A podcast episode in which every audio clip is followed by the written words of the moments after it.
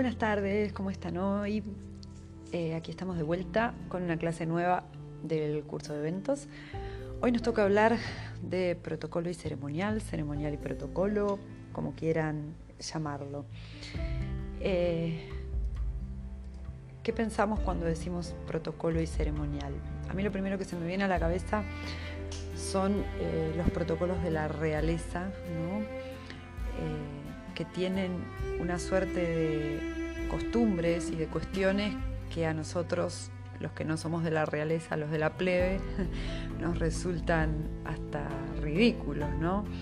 Eh, hay cuestiones, bueno, ahora que hay muchos eh, príncipes y reyes jóvenes que se atreven a desafiar un poco estas, estas cuestiones, eh, es cuando por ahí quedan más de manifiesto, ¿no? A mí se me ocurre, bueno, eso de que si la reina deja de comer, todos tienen que dejar de comer. O sea, si la reina se para, todos se paran. Eh, la reina es la que maneja, ¿no? lo que tienen que hacer todos los demás. Está terminantemente prohibido fotografiarlos cuando están comiendo. En ninguna, salvo en los banquetes y las galas eh, reales organizadas por, por ellos mismos, eh, no se pueden sacar fotos cuando, cuando comen.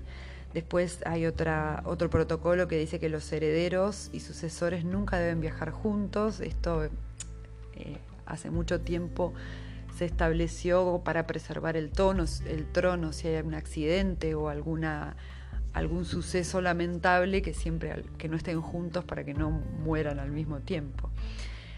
Eh, bueno, no pueden, si no van juntos a las, a las celebraciones de Navidad, las parejas comprometidas o casadas son las únicas que pueden asistir juntas. Y si no es así, ninguno de los asistentes recibirá regalos. What? No sé qué tiene que ver. Eh, juegos de mesa, no pueden jugar al Monopoly. No me pregunten por qué.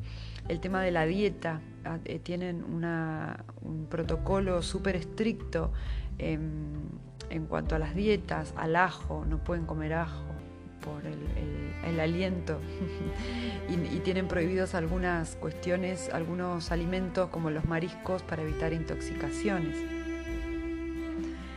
Eh, en algunos países están prohibidos los apodos, eh, igual que los diminutivos. ¿no? Si es el rey Felipe, es el rey Felipe, no le pueden decir Feli. eh, eh, es, terrible cómo cada cultura y cada eh, país y cada una de esas eh, estructuras manejan sus propias costumbres y sus propias cosas. Bueno, todo eso está relacionado a lo que vamos a ver de protocolo y ceremonial. Por ahí hago esta introducción como para que no sea tan aburrido. A veces ceremonial y protocolo se utilizan como sinónimos. En realidad el ceremonial incluye al protocolo. El ceremonial van a tener en el PDF todas las, em, las definiciones y los conceptos como corresponde. Yo lo que voy a hacer es hacerles una breve explicación como para que eh, lo tengan en, la cabeza un poco más claro. Pero ante cualquier duda acudan al PDF que ahí va a estar más explicado. Eh, la ceremonial viene de ceremonia, entonces todas las normas, protocolos, em, eh, etiquetas, formalidades que se desarrollen o que estén pactadas para esa ceremonia están incluidas dentro de ese ceremonial. El protocolo hace en realidad referencia a todas las normas y a las reglas de carácter jurídico que están escritas y que son de cumplimiento obligatorio. ¿sí? El protocolo sería la formalidad en su máxima expresión. Después, el ceremonial incluye también un montón de cuestiones que tienen que ver quizás con la etiqueta, con los buenos modales, con la cortesía, eh, con la educación, eh, pero no tanto con el protocolo.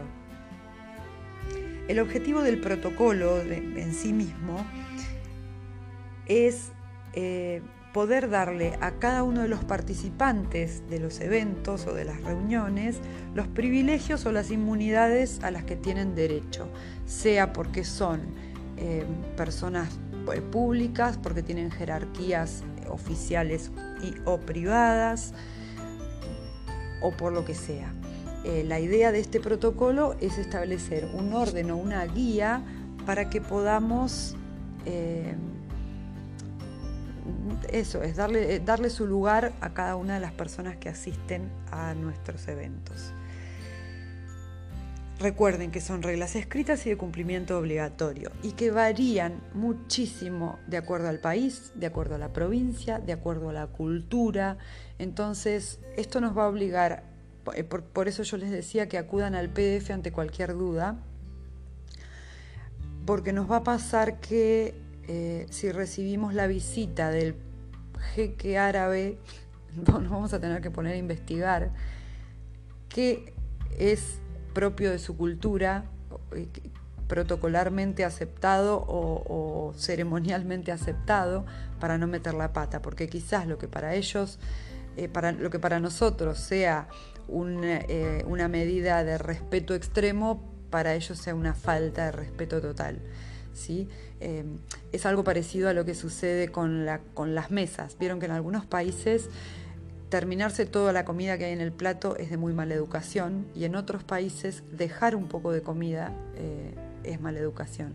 Entonces, cuando estemos ante algún evento que requiera eh, protocolos estrictos de este tipo, nos conviene eh, informarnos bien, estar bien al tanto de las últimas modificaciones o de las cuestiones individuales de cada una de las personas que asistan. La idea de esta clase es que sepamos que existe este protocolo, a qué cosas tenemos que prestar atención y en el momento en que nos toque establecerlo, eh, poder tener las herramientas necesarias para, para poder hacerlo bien.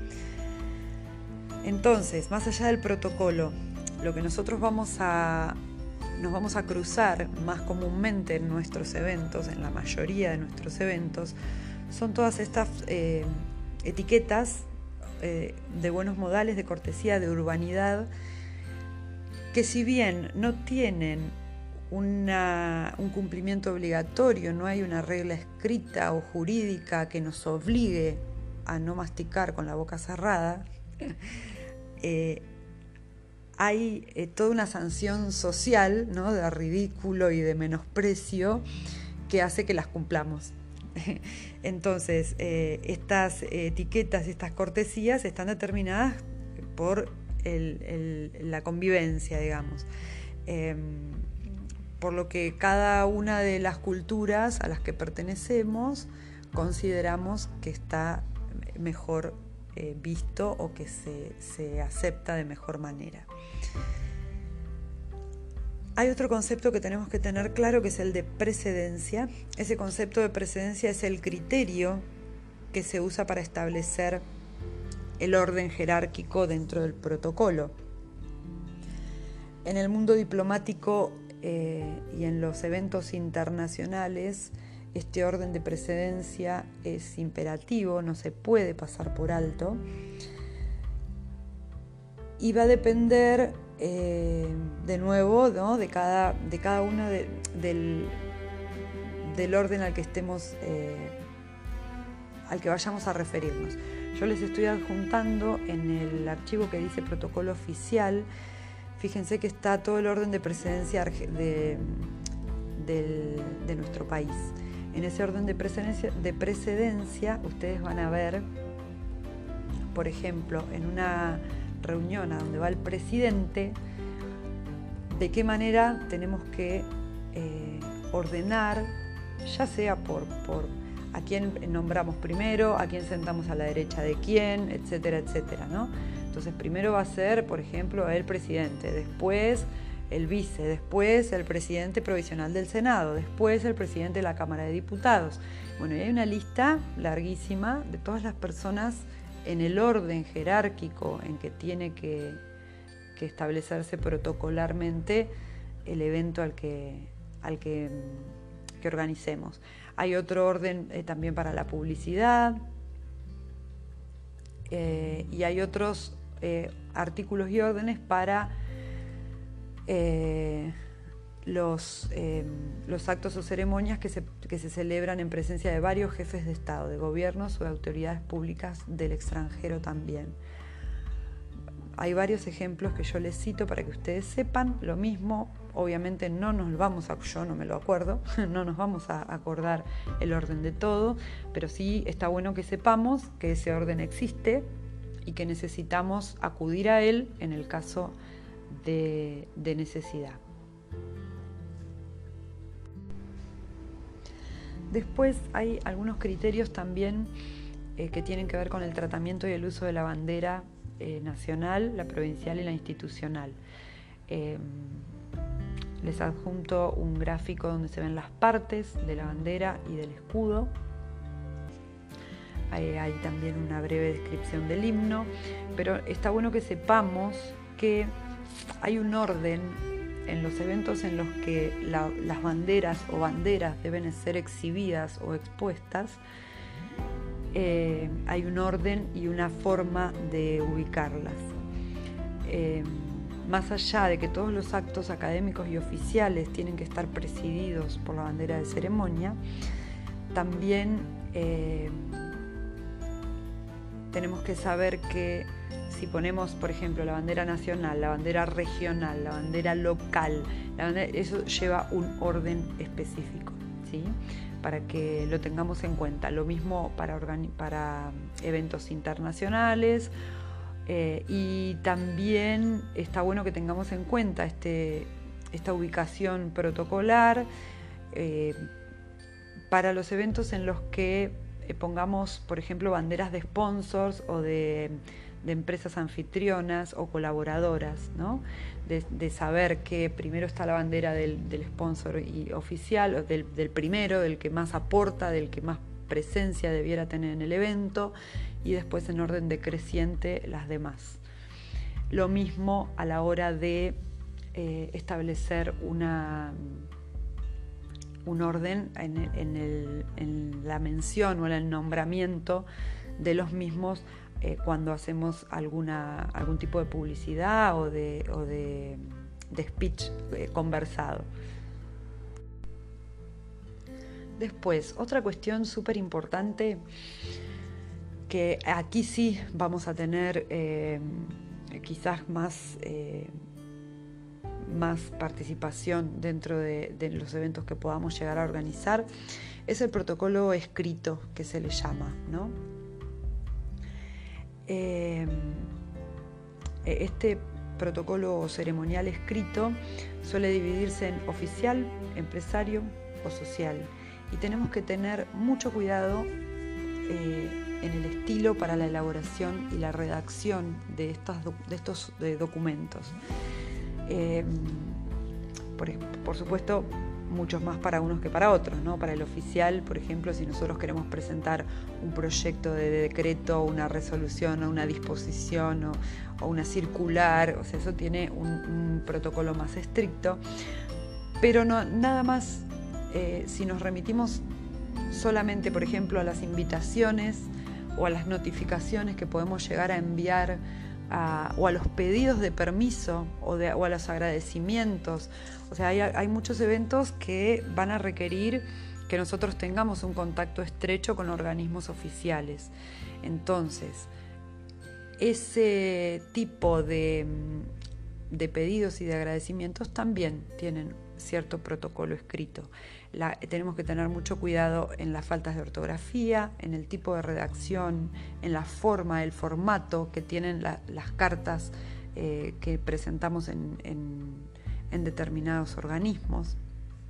Así es que yo les eh, acompaño también un PDF contándoles un poquito eh, de, cuáles son los criterios que se utilizan en, esta elaboración de las cartas eh, más formales y una carta modelo para que ustedes vean que va eh, lugar y fecha a la derecha, eh, cómo se pone el nombre atentamente de mi consideración, los márgenes, saluda usted atentamente, firma, documento, un teléfono de contacto.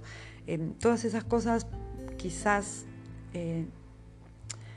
no solemos prestarle mucha atención, pero también son indicadores que nos definen como buenos profesionales. Si nosotros eh, cuidamos la manera en la que nos presentamos, ya sea para pedir una autorización, para invitar, para eh, mandar un agradecimiento, si nosotros cuidamos esa forma de formalidad en la que nos dirigimos a las personas de, distintos organismos o de, altas empresas, estamos también mostrando un, lado profesional que está bueno que vean. ¿sí? Eh, más allá de que las invitaciones digitales son divinas y que el diseño tiene mucho que ver en los eventos, eh, si nosotros invitamos a participar al intendente, por ejemplo, de un evento, no podemos mandarle por WhatsApp el, dibujito de la invitación. Tenemos que armar una carta formal, enviársela a un mail institucional, desde un mail institucional. Si queremos podemos adjuntar el, el, archivo de esa invitación pero la parte protocolar no puede faltar nunca. Así es que les voy a dejar eh, información al respecto para que ustedes sepan, llegado el caso, cómo eh, desarrollarlo.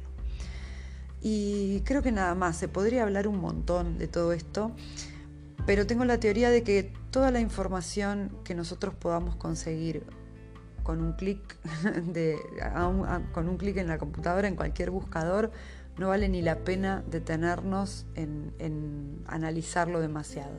Sí les aconsejo que le peguen una leída como para saber más o menos de qué se trata todo. Y si tienen alguna duda, por supuesto me consultan. Pero hacer mucho hincapié, hacer cuadros, si el presidente va primero, quién va después y quién va al costado, es eh, medio... Para cuando nos toque armar un evento de estos el año que viene, con suerte, eh, nos lo vamos a olvidar y vamos a tener que volver a refrescarlo. Entonces lo que sí me parece importante es que sepamos que hay un orden para todo, para, para cuando entran, para dónde se sientan en la mesa, para quién mencionamos primero. Eh, todas esas cuestiones tienen que estar organizadas y ordenadas. Eh, y lo mismo las banderas, lo mismo las cartelerías y todo lo que tenga que ver con exhibición de eh, países, regiones o eh, instituciones. Entonces, sabiendo eso, después nos acercaremos a la, teoría para determinar cuál es la mejor manera de acomodarla. Así que hoy los libero eh, un poquito más temprano. Les dejo la info en el aula y bueno, a disposición cualquier inquietud que tengan. Les mando un abrazo y hasta el jueves.